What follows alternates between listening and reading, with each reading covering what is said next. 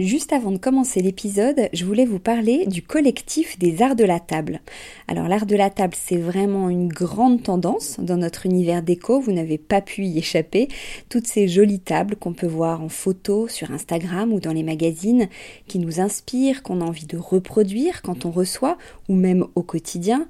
Tous ces chefs et ces restaurants qui font attention autant au contenu qu'au contenant, et toute cette jolie vaisselle qu'on peut voir dans les boutiques, eh bien c'est tout ça que défend le collectif des arts de la table, qui a pour ambition donc de promouvoir et de valoriser la filière française des arts de la table.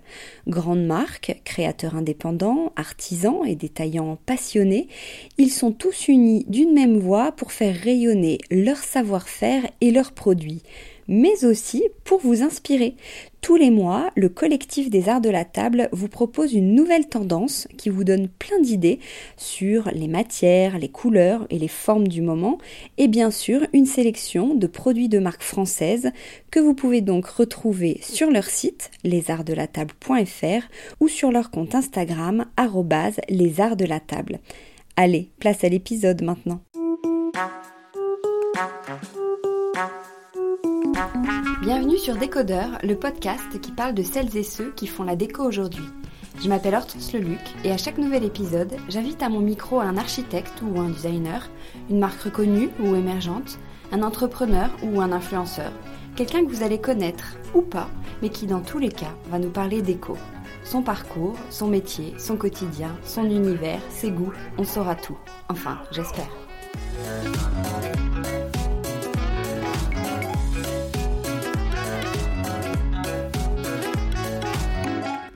Bonjour à tous. Euh, merci beaucoup pour l'accueil que vous avez réservé à l'épisode précédent, qui était l'épisode de rentrée. Vous êtes toujours bel et bien là, donc je suis ravie. Euh, du coup, je voulais juste vous dire, si vous aimez un épisode, n'hésitez pas à en parler autour de vous ou à le partager sur Facebook, euh, sur Twitter ou dans votre story Instagram. Ça permet de le faire connaître à d'autres qui pourraient aimer aussi. Et moi, de partager l'engouement qu'il peut y avoir autour de telle ou telle personnalité. Voilà, je voulais juste vous dire ça. Bonne écoute si vous êtes le genre qui n'ose pas entrer dans une galerie d'art, cet épisode est fait pour vous car je reçois François-Xavier Trancard, le cofondateur de Artspur, le premier site de vente en ligne d'art contemporain. Pas besoin de bouger de chez vous, Artspur propose plus de 100 000 œuvres minutieusement choisies via des galeries partenaires un concept novateur qui permet de démocratiser, voire de désacraliser, le marché de l'art contemporain en le rendant plus accessible, que ce soit en termes de mode d'achat grâce à Internet ou de prix, et de connecter grand public, amateurs, collectionneurs et marchands. Un épisode enregistré non pas dans une galerie, mais à l'hôtel Panache, tout aussi inspirant. Bonjour François-Xavier. Bonjour. Euh, avant de se lancer dans des axes de discussion euh, divers et variés, je voulais être certaine de bien avoir compris le concept euh, Artspur. Donc vous êtes un site de vente en ligne d'art contemporain, mais vous ne vendez pas en direct les œuvres d'art. Vous êtes ce qu'on appelle une marketplace, c'est-à-dire une plateforme en ligne qui met en relation des galeries avec les internautes, les amateurs d'art. C'est bien ça? Exactement. On travaille avec environ 1800 galeries dans le monde entier chaque galerie a son propre espace sur Artspur et peut gérer son catalogue, mettre en ligne son stock, ses artistes, ses nouvelles œuvres. Et euh, tout amateur d'art peut passer commande directement sur la plateforme.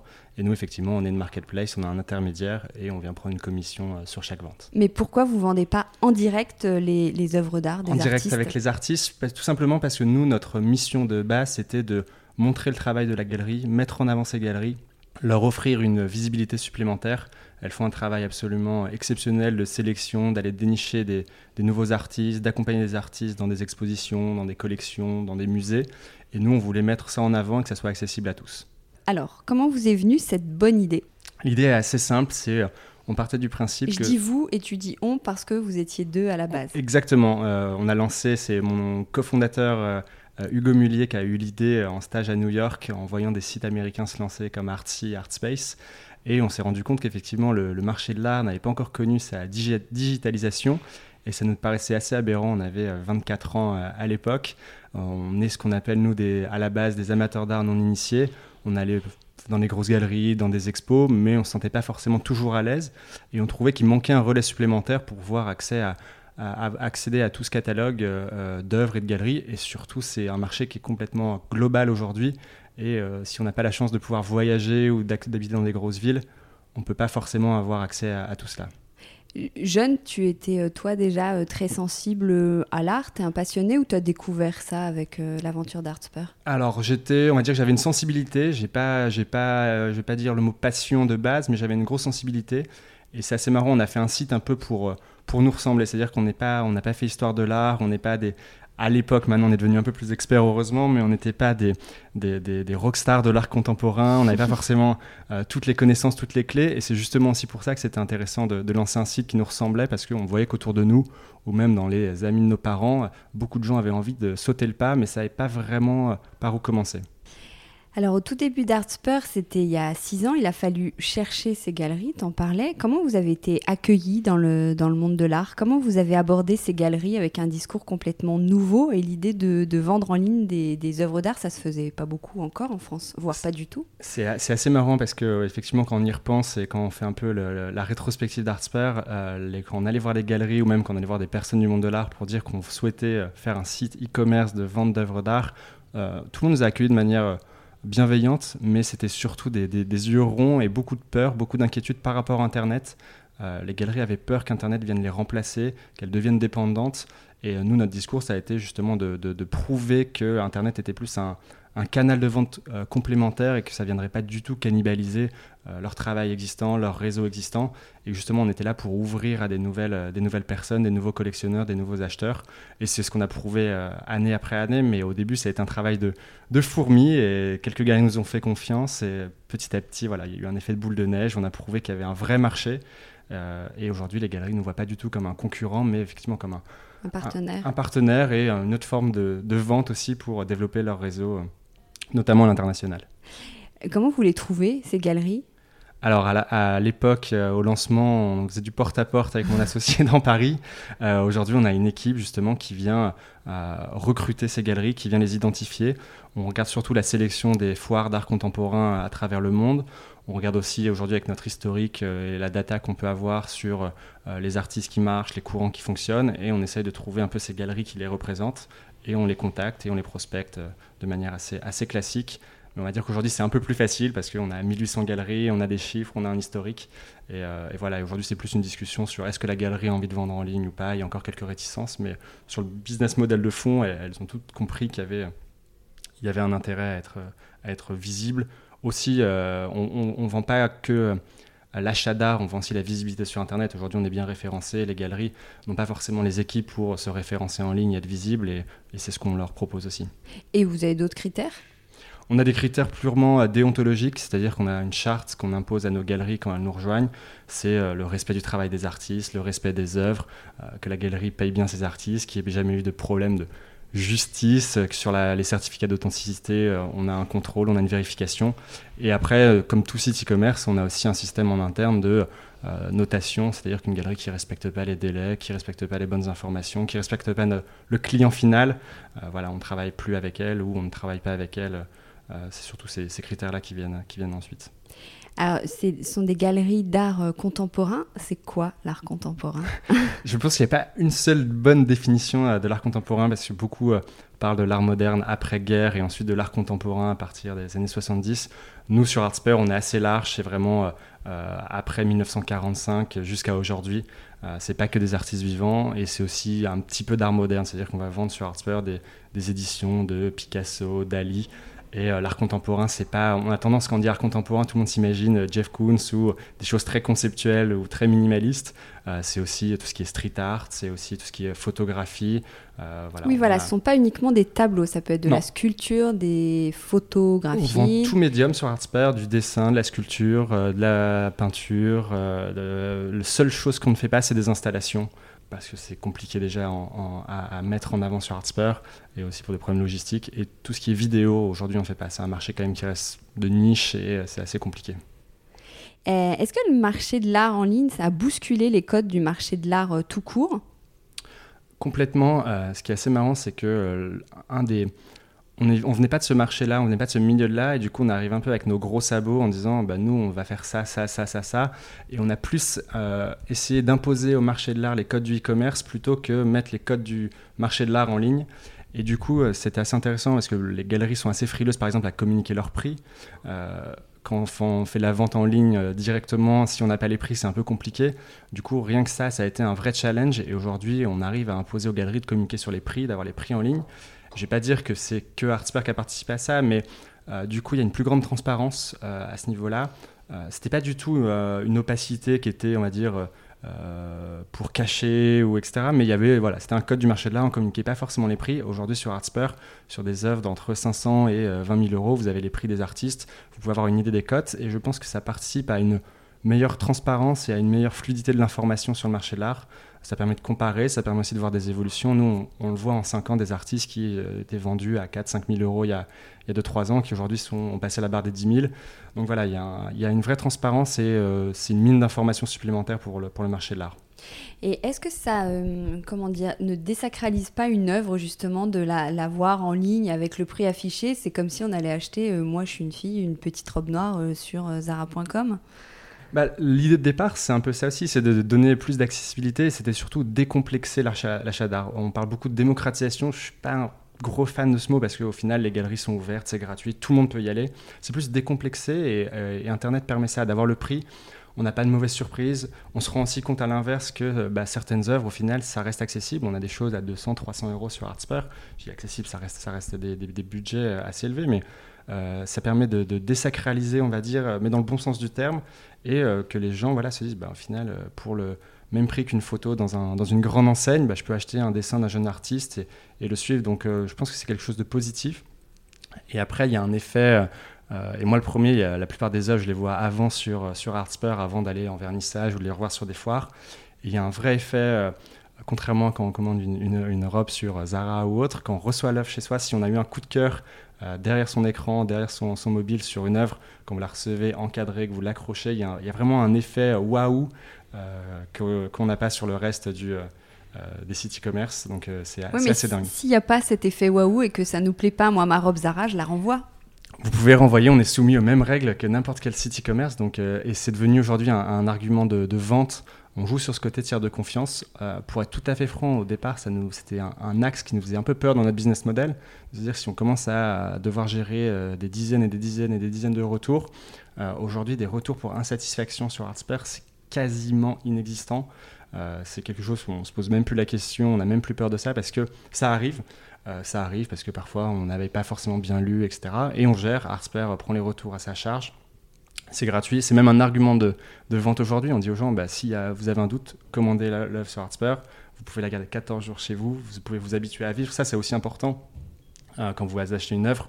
On a beau l'aimer, une fois qu'elle est chez nous, peut-être qu'il y a un, dire c'est peut-être un peu trop fort, ouais, le sujet c'est un peu, c'est un peu, un peu, un peu dark. Du coup, je vais faire où, on a aussi des retours parfois pour insatisfaction. Bon, mes enfants détestent ce que j'ai accroché, du coup, ça arrive plusieurs fois ça. Euh, du coup, je suis désolé. Euh, et voilà, donc euh, on peut vivre un peu avec l'œuvre et on est soumis aux mêmes, aux mêmes lois que le e-commerce classique. Il y a 14 jours de rétractation, retour gratuit et euh, ça se passe très bien. Parce que vous connaissez le, comportement des gens qui achètent? Parce que dans une galerie, j'imagine qu'on vient, on, regarde, on s'en va, on revient. Est-ce que euh, euh, là, vous savez, s'ils se renseignent, ils, achètent du premier coup en termes de visite? C'est assez marrant parce que c'est malheureusement pour nous, parce que ça serait, ça serait encore plus simple à, développer. Artsper, si on avait tous ces données-là, c'est qu'il n'y a pas un profil type. il y a des comportements, il y a des personnes qui sont inscrites sur Artsper depuis trois ans, qui ont passé leur première commande euh, aujourd'hui. Il y a d'autres personnes qui viennent euh, le jeudi et qui vont craquer pour quatre œuvres le vendredi. C'est assez, assez disparate, mais effectivement, il y a toujours. Euh, et nous, on, force les galeries à donner un maximum d'informations le plus possible. Il y a des gens qui vont chercher des informations très techniques, des gens qui vont chercher plus des informations autour de l'histoire de l'artiste, avoir une histoire à raconter, et d'autres personnes qui mettent plus de temps que d'autres à, se décider. Mais globalement, le chemin de décision est assez rapide. Et euh, c'est souvent soit des gens qui ont un coup de cœur, qui vont se balader sur Artspur, qui vont flasher sur un artiste. Et après, il y a aussi des gens qui connaissent déjà un artiste, qui cherchent absolument à avoir chez eux un dessin de, tel ou tel artiste ou une lithographie de Murakami, par exemple, et euh, qui vont acheter, qui vont trouver sur Artspur leur bonheur. Euh. Et on est aussi pas mal à l'actu. C'est assez marrant quand il y a des grosses expositions, par exemple au centre Pompidou, il y a eu Vasarelli. Pendant 4 mois, on vendait des éditions de Vasarelli assez régulièrement. Euh, quand il y a un artiste qui est un peu où il y a un, focus, un zoom dans l'actu pour X raisons. On a une anecdote assez marrante à, ce sujet. C'est dans le bureau d'Emmanuel Macron, il y a la une peinture Marianne de Aubet, de Shepard Ferret.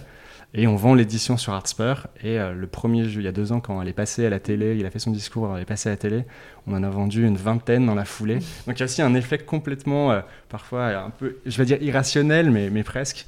Et voilà, donc ça c'est aussi, c'est aussi marrant. Et comment vous gagnez euh, de l'argent? Quel est le, business model? Ou c'est un pourcentage sur le prix de l'œuvre? Ou vous avez un fixe avec les, galeries? Les deux, c'est la, la, ah. beauté du modèle. Euh, on prend une commission sur chaque vente qui passe euh, sur la plateforme. Et après, on a un modèle un peu qui n'est pas forcément visible de, l'utilisateur final, mais un modèle SaaS, c'est-à-dire que chaque galerie a son espace. On leur offre des fonctionnalités de gestion, on leur offre des fonctionnalités de mise en avant. Elles peuvent mettre en ligne leur, leur leurs expositions. Et euh, petit à petit, on développe pas mal d'outils pour aussi les accompagner dans cette digitalisation. Et du coup, certains services sont payants et du coup, on a aussi un, modèle SaaS derrière qui, tourne. D'accord. Et, comment se fixent euh, et se justifient les prix des œuvres? Bah, J'ai regardé par exemple, moi j'y connais pas grand chose en art contemporain, j'ai regardé euh, dessin aquarelle. Je vois qu'il y en a certaines qui sont à 300 et d'autres à 15 000. c'est quoi C'est la notoriété de l'artiste C'est le, ouais, surtout ça. Alors déjà, il y a un point important, j'aurais dû le préciser tout à l'heure, c'est que sur Artspur, c'est les mêmes prix qu'en galerie. Ça fait partie des, des conditions, et c'est déjà arrivé qu'on arrête de travailler avec certaines galeries qui ne respectaient pas cet engagement. Euh, le prix que vous voyez sur Artspur, si vous allez en galerie, ça sera le prix affiché, et euh, on a tout un système, et on veille à ça chez Artspur. Effectivement, après, les prix du marché de l'art, c'est souvent pour des, pour des jeunes artistes, c'est les galeries qui les fixent. Euh, et puis petit à petit, au fur et à mesure des expositions, si l'artiste rentre dans une collection, si l'artiste rentre dans un musée, sa cote va évoluer. Euh, et pour des artistes beaucoup plus euh, confirmés internationaux, il y a aussi les codes des, ventes aux enchères qui viennent aussi relever les prix. Mais effectivement, sur un dessin, par exemple, on va avoir un jeune artiste qui va faire un, format, je sais pas, 60 par 60 à 400 euros. Et le même format de Jean Cocteau va être à 15 000 euros. Donc c'est vraiment souvent la renommée de l'artiste. La renommée de la galerie aussi importante. Euh, il y, a des galeries qui sont, euh, qui sont mondialement connues, qui ont un réseau de collectionneurs important et qui peuvent justement accompagner euh, des artistes et faire monter, monter leur cote. Quel est le panier moyen, entre guillemets, sur le, sur le site? Est-ce que on est prêt à mettre 8000 euros, par exemple, à acheter en ligne Alors, le panier moyen sur Artspare, il est à 1500 euros. Et c'est assez marrant parce qu'il est assez, assez flat au fil des mois. Et c'est parce qu'on fait beaucoup de volume sur des œuvres entre 500 et 1000 euros. Euh, et un peu plus. Et par contre, effectivement, on peut monter sur des œuvres à 8 C'est pas tous les jours qu'il y a 8 000 ou 10 000 euros. Hein. Euh, entre 5 et 10 000, c'est quasiment tous les jours. Ah oui. Euh, après, quand on fait des ventes à plus de 20 000, c'est un peu, plus, un, peu, un peu moins fréquent, mais ça arrive aussi régulièrement. Et pour la petite histoire, la plus grosse vente en ligne sur Artspare, c'est 90 000 euros par carte bleue, sans, sans, problème, zéro plafond, zéro problème de banque. Et ça, ça arrive pas tous les jours malheureusement, mais on a eu quelques très belles ventes à, ces alentours-là. Mais le record pour l'instant qui n'a pas encore été battu, si quelqu'un veut le battre, euh, c'est 92 000 exactement euros. Euh, souvent dans les galeries, on, négocie les prix. Est-ce que euh, c'est possible chez vous ou du coup pas du tout? Alors si justement on a développé, est-ce que quand on s'est lancé c'était pas possible et c'était un argument, beaucoup de personnes disaient mais moi si je vais en galerie je sais que je peux obtenir 5, 10. Parfois non, c'est pas forcément euh, monnaie courante. Il y a aussi certains artistes qui marchent très bien et la galerie vous dira euh, ah non, euh, c'est non négociable, j'ai déjà une liste d'attente, donc ça arrive régulièrement dans des bonnes galeries pour des artistes un peu en vogue. Et du coup, on a développé un, module de, faire une offre, un make an offer sur Artspur, où sur certaines œuvres, c'est la galerie qui, qui vient préciser si l'œuvre ou non est négociable ou peut être négociée, et vous pouvez proposer un prix. et le modèle est assez simple, vous proposez un prix, vous payez votre œuvre comme une transaction normale, et la galerie vous répond sous 24 heures. Si elle accepte euh, vous êtes débité et euh, l'œuvre vous est livrée euh, dans les jours qui suivent, elle peut refuser en disant finalement non, pas à ce prix-là, et elle peut vous faire une contre-offre. Et ça, c'est quelque chose qui nous a aussi permis d'accélérer parce que c'est un comportement qu'on a en galerie. On sait qu'on peut toujours négocier, ou si on prend deux œuvres, on peut négocier les prix.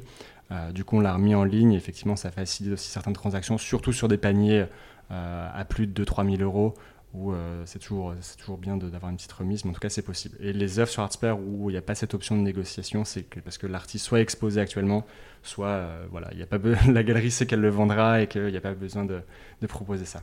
Oui, parce que le client est en contact direct avec la galerie ou avec vous? Avec nous, euh, c'est ça qui est important. Nous, on est vraiment l'intermédiaire, le, le, tiers de confiance, un peu comme, je veux dire, c'est un peu le même principe qu'un je veux dire que Amazon quand vous achetez un vendeur tiers, c'est-à-dire que s'il y a un litige, nous on vient, on vient, on vient euh, se mettre entre les deux, on vient suivre aussi. S'il y a des retards, c'est nous qui relançons les galeries.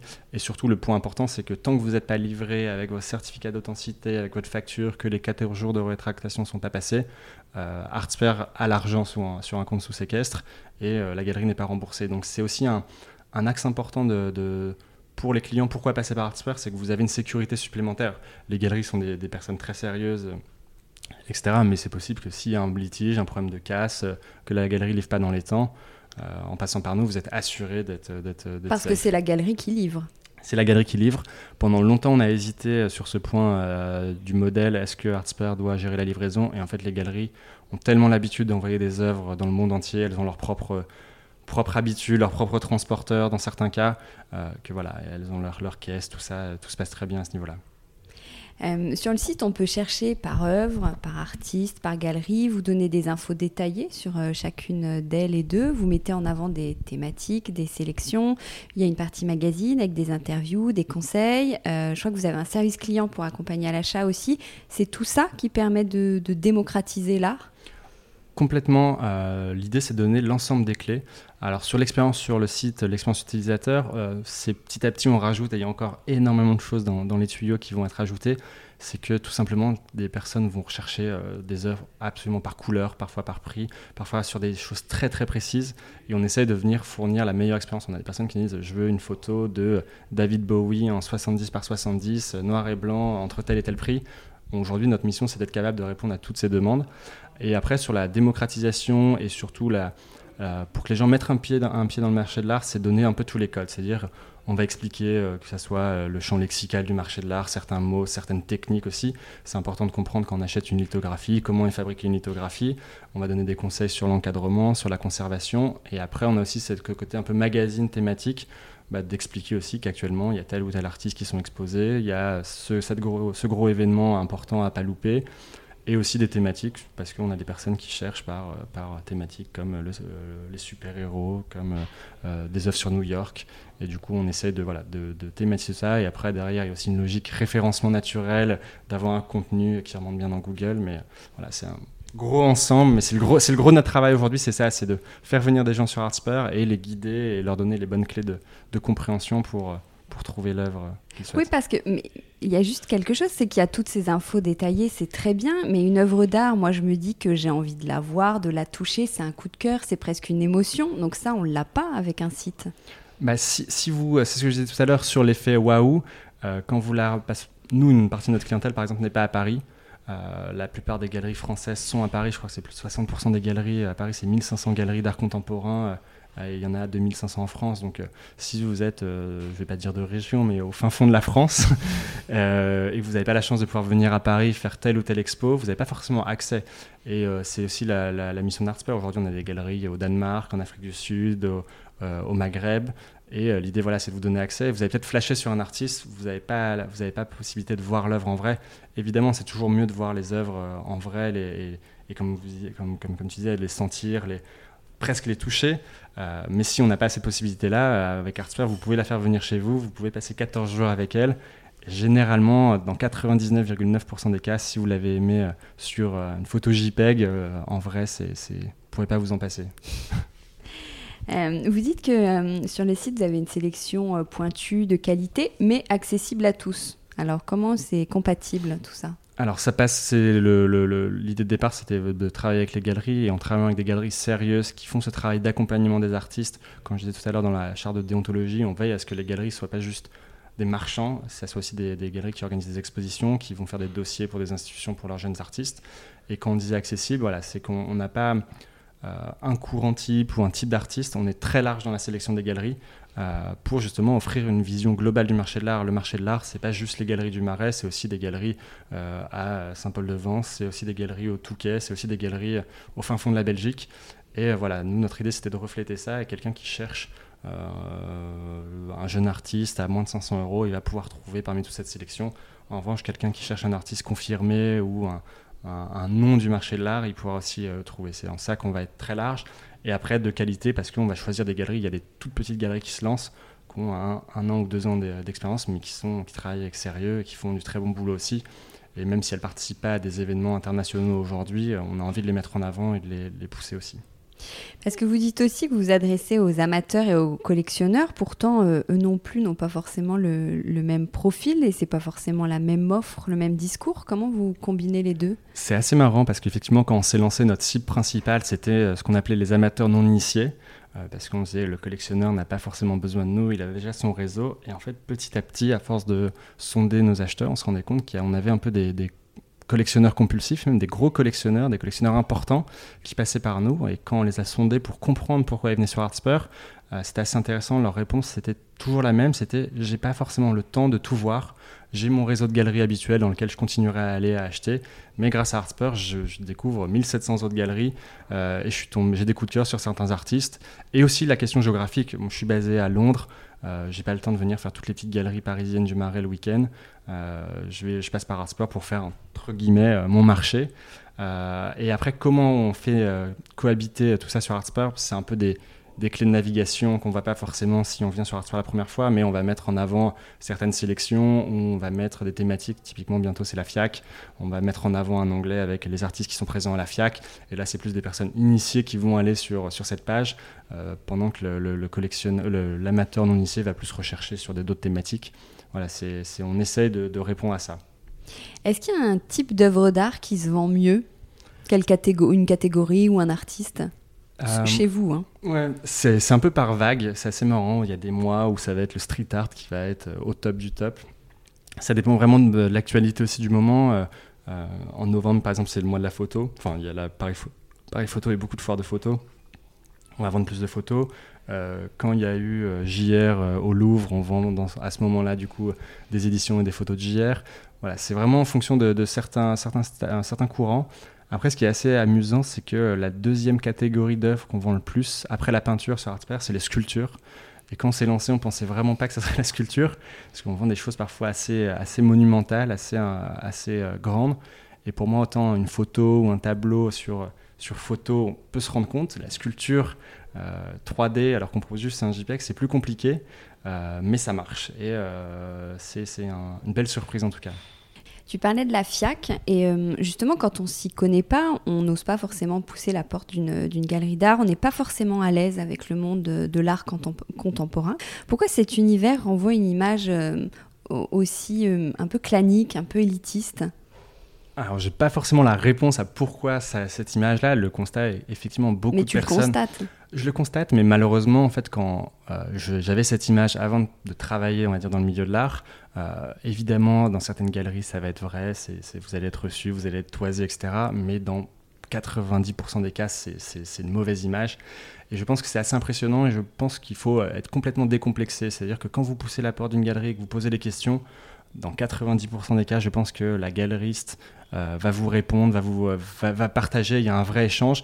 Mais c'est vrai que c'est impressionnant, on a toujours peur euh, maintenant, aujourd'hui, je suis complètement décomplexé par rapport à ça, mais quand on vous parle d'artistes que vous ne connaissez absolument pas, il y a toujours ce côté, ok, je suis, un peu bête, euh, comment euh, comment c'est possible de ne pas connaître ou pas reconnaître ce travail-là?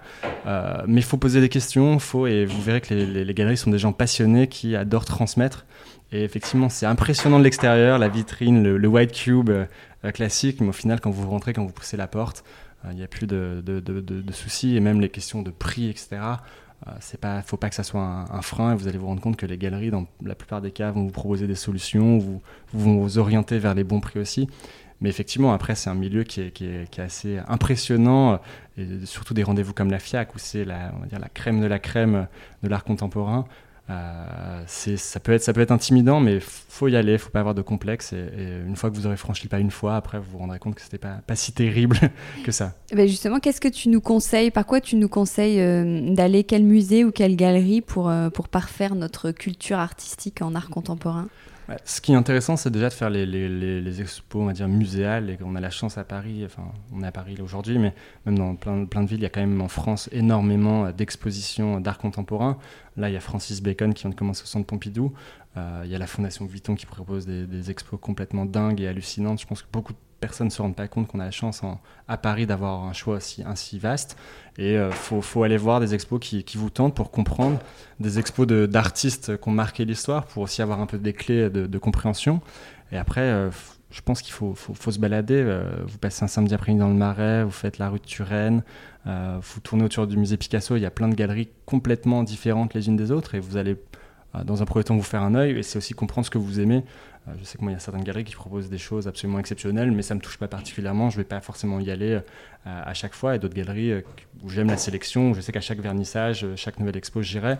C'est un peu faire son repérage et déjà identifier ce qu'on aime, ce qui nous touche. c'est pas forcément facile, mais c'est à force d'y aller. Et un événement comme la FIAC qui arrive dans un mois, c'est impressionnant parce que sur le même endroit, vous avez, je crois que c'est 200, 200 galeries, je ne vais pas dire de bêtises, qui vont proposer des choses complètement différentes. Euh, il y a des galeries qui vont avoir des choses très conceptuelles, euh, des galeries de photos, des galeries de sculptures, des installations. Et ça permet de se dire, ok, ça, je suis plus. Euh, de se faire un œil. Et ça, c'est premier, la première étape. Et après, c'est un peu parfaire ses connaissances en allant discuter, en regardant.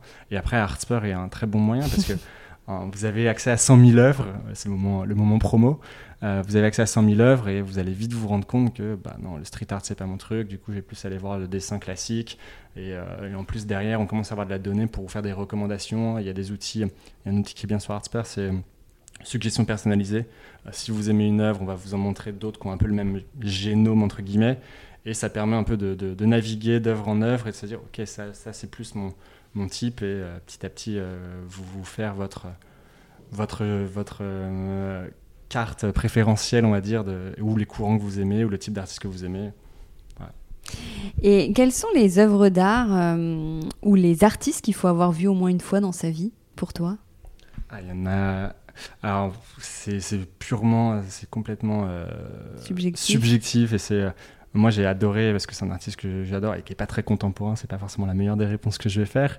Euh, c'était Egon Schiele euh, à la Fondation Vuitton. Enfin, il faut avoir vu au moins une fois, je pense, dans sa vie, un, dessin d'Egon Schiele, parce que si vous regardez sur Google, sur Internet, on va pas se rendre compte, mais quand vous voyez en vrai, vous voyez la, folie du, type. Euh, c'est un peu comme Bacon au centre Pompidou. J'ai fait, j'étais au vernissage lundi soir, et c'est complètement dingue, parce que la, personne était torturée, vous ressentez ça. mais ouais, je dirais Egon Schiele, et aussi alors que je suis pas un, on va dire un grand fan de base, mais euh, Basquiat, euh, c'est impressionnant de voir des tableaux de Basquiat, de voir euh, toute la aussi l'impact que ça a eu d'ailleurs sur la, pop culture, sur l'art contemporain, même si c'est pas artistiquement, c'est pas forcément ma, ma, ma, tasse de thé. c'est impressionnant, il faut, faut, voir. Et après, toutes les tous les artistes, il y en a, tellement. toutes les grosses rétrospectives des gros musées, il faut essayer d'y aller. Il y a eu, d'un Dali il y a quelques années, euh, même un Jeff Koons, je trouve que c'est intéressant. Euh, tout il y a beaucoup de polémiques autour de lui. Euh, pareil, je suis pas non plus emballé par ce qu'il fait. quand il y a eu la rétrospective au centre Pompidou, je crois que c'était il y a 4 ans, c'est quelqu'un qui a marqué quand même, qui va marquer un peu l'histoire de l'art, qui s'inscrit dans le temps. On parle de lui, c'est intéressant de comprendre son parcours. Et faire des expos rétrospectives, je trouve que c'est ça qui est bien, c'est de comprendre un peu l'évolution de l'artiste. Il y avait David Hockney l'année dernière, c'est absolument hallucinant. Euh, moi, j'adore, j'adore cet artiste, mais de voir par quoi il a commencé, par quoi il a fini, comment il évolue aussi dans le temps. Et c'est ça qui est intéressant euh, pour avant de commencer à acheter aussi, comprendre quand on achète un jeune artiste, se dire ok, aujourd'hui j'achète un tableau, il a fait, il a fait ça, il travaille sur ça. Dans 10 ans, il va complètement passer à autre chose ou voir l'évolution. Donc, tu es sensible à, à l'art évidemment. Est-ce que tu aimes la déco? J'aime bien la déco. Je pense que je sais pas s'il y a quelqu'un qui a déjà répondu non à cette question. Euh. Oui, euh, dans le podcast, non, personne m'a répondu. non. non, mais euh, après, est-ce quel est le mot déco? Est-ce que je passe tous mes, tous mes week-ends à feuilleter des magazines de déco? Ça serait mentir que de dire oui, mais non, je trouve que c'est important de la déco dans le sens où, même pour moi, l'art, ça reste quand on achète une œuvre d'art, évidemment, ça pour chez soi. si c'est pas pour la mettre dans un corps, c'est pour chez soi, donc ça s'inscrit dans votre déco.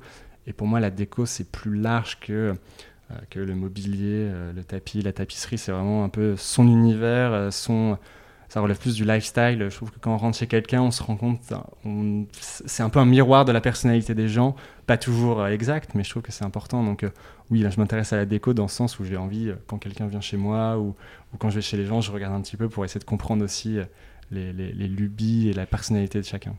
Et justement, c'est comment chez toi? Est-ce que tu as un style déco? C'est assez, assez marrant parce que je viens tout juste de, déménager et du coup, euh, euh, c'est assez marrant quand on déménage, on recommence un peu à zéro, on se pose plein de questions. Et euh, je suis assez, on va dire, entre guillemets, minimaliste. Mais même dans, c'est même dans ce que j'aime, dans l'art contemporain, j'aime des choses parfois assez, assez très, très, très sobres. Et du coup, je vais pas dire que c'est, c'est sobre parce qu'il y a quand même, on va dire que c'est un joyeux bordel mais organisé. Et moi, mes éléments de déco préférés, chez moi, c'est plus, ça va plus être des bouquins, ça va plus être ce genre de choses je suis beaucoup moins. ma femme passe beaucoup, de temps, beaucoup plus de temps euh, sur des objets, sur des petits vases, des petits pots, etc. Et moi, ça va plus être du bouquin, du vinyle, ce genre d'éléments de déco. Donc, on est assez complémentaires là-dessus. un univers. voilà, qui crée un euh, univers. Et je trouve que c'est aussi des éléments qui permettent, quand vous mettez un, un, livre d'un artiste que vous aimez bien ou même d'un auteur, d'un roman en avant chez vous, je trouve que ça permet aussi de créer des discussions avec les gens qui viennent chez vous, qui, qui regardent ça. Ça fait, ça fait vivre, euh, ça participe à ça. Et qu'est-ce qui nourrit ton univers? Qu'est-ce qui t'inspire? J'aime beaucoup, moi, j'aime beaucoup la musique, particulièrement euh, tout, ce qui est, euh, tout ce qui est vraiment rock, euh, Brit rock même, pour être précis. Brit rock Non, bah, je voudrais dire que j'ai grandi avec des, des, des groupes comme les Libertines, Oasis, après des groupes américains comme les Strokes. Et du coup, c'est plus cet univers un peu, un peu, voilà, un peu, un peu rock, mais pas, pas rock pas rock des années 80, on va dire. Et ouais, ça vient construire parce qu'il y a tout un univers autour. Il y a des certains auteurs que j'aime bien lire du coup. Et, et même dans l'art contemporain, on se rend compte qu'il y, a des ponts entre certains, certains artistes, euh, certains artistes qui, qui se rendent hommage mutuellement. Et, je trouve que c'est, la musique me nourrit, on va dire, me nourrit pas mal.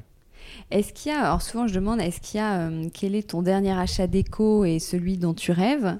Toi, euh, tu as le choix de me répondre soit sur la déco, soit en, en, art contemporain, si tu préfères. Quel est ton dernier achat d'art et celui dont tu rêves? Alors, euh, ça va être un spoiler parce que je, veux, euh, je veux, acheter.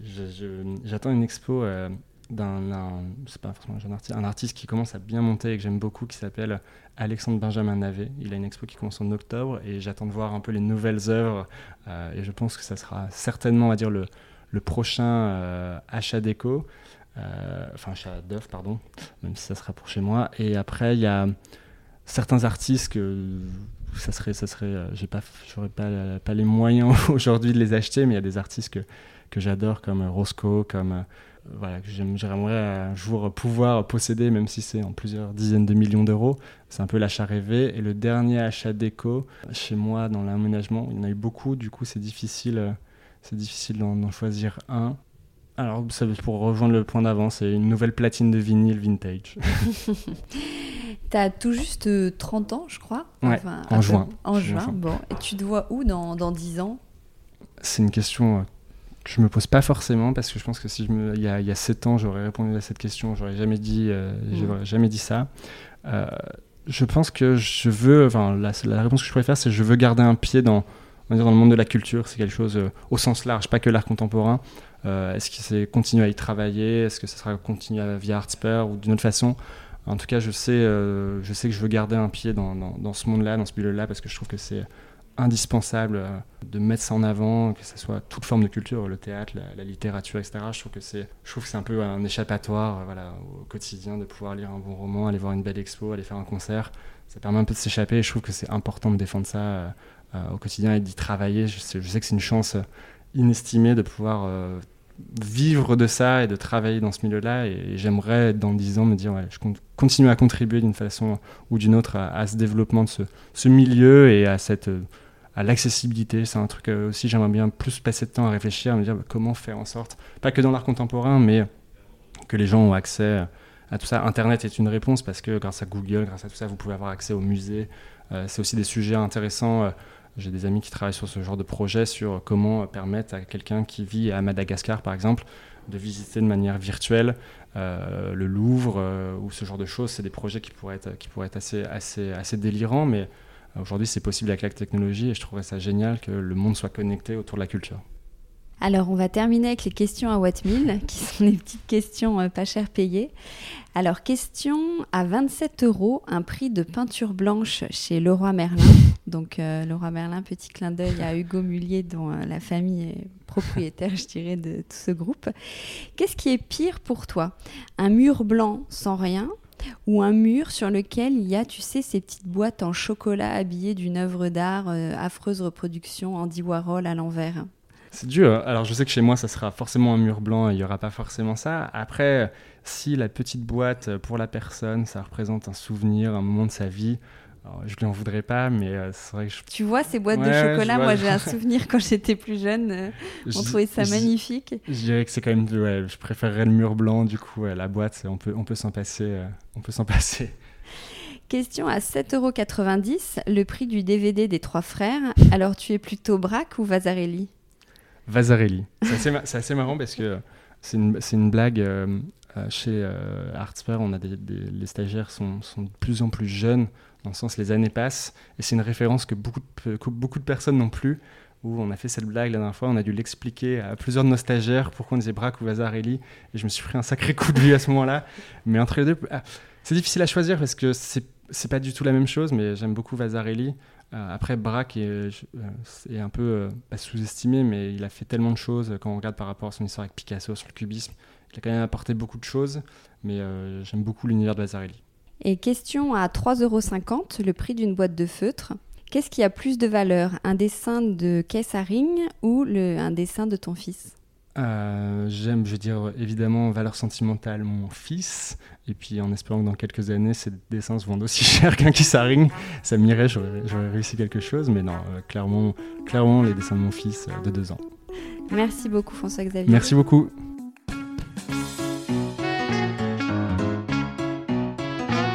Décodeur, c'est terminé pour aujourd'hui. Merci pour votre écoute. J'espère que cet épisode vous a plu. N'hésitez pas à vous abonner à ce podcast, à laisser un commentaire sur iTunes ou sur la plateforme que vous utilisez, à suivre Décodeur sur Instagram, bref, à me faire des retours et surtout à en parler autour de vous. Merci et à la semaine prochaine.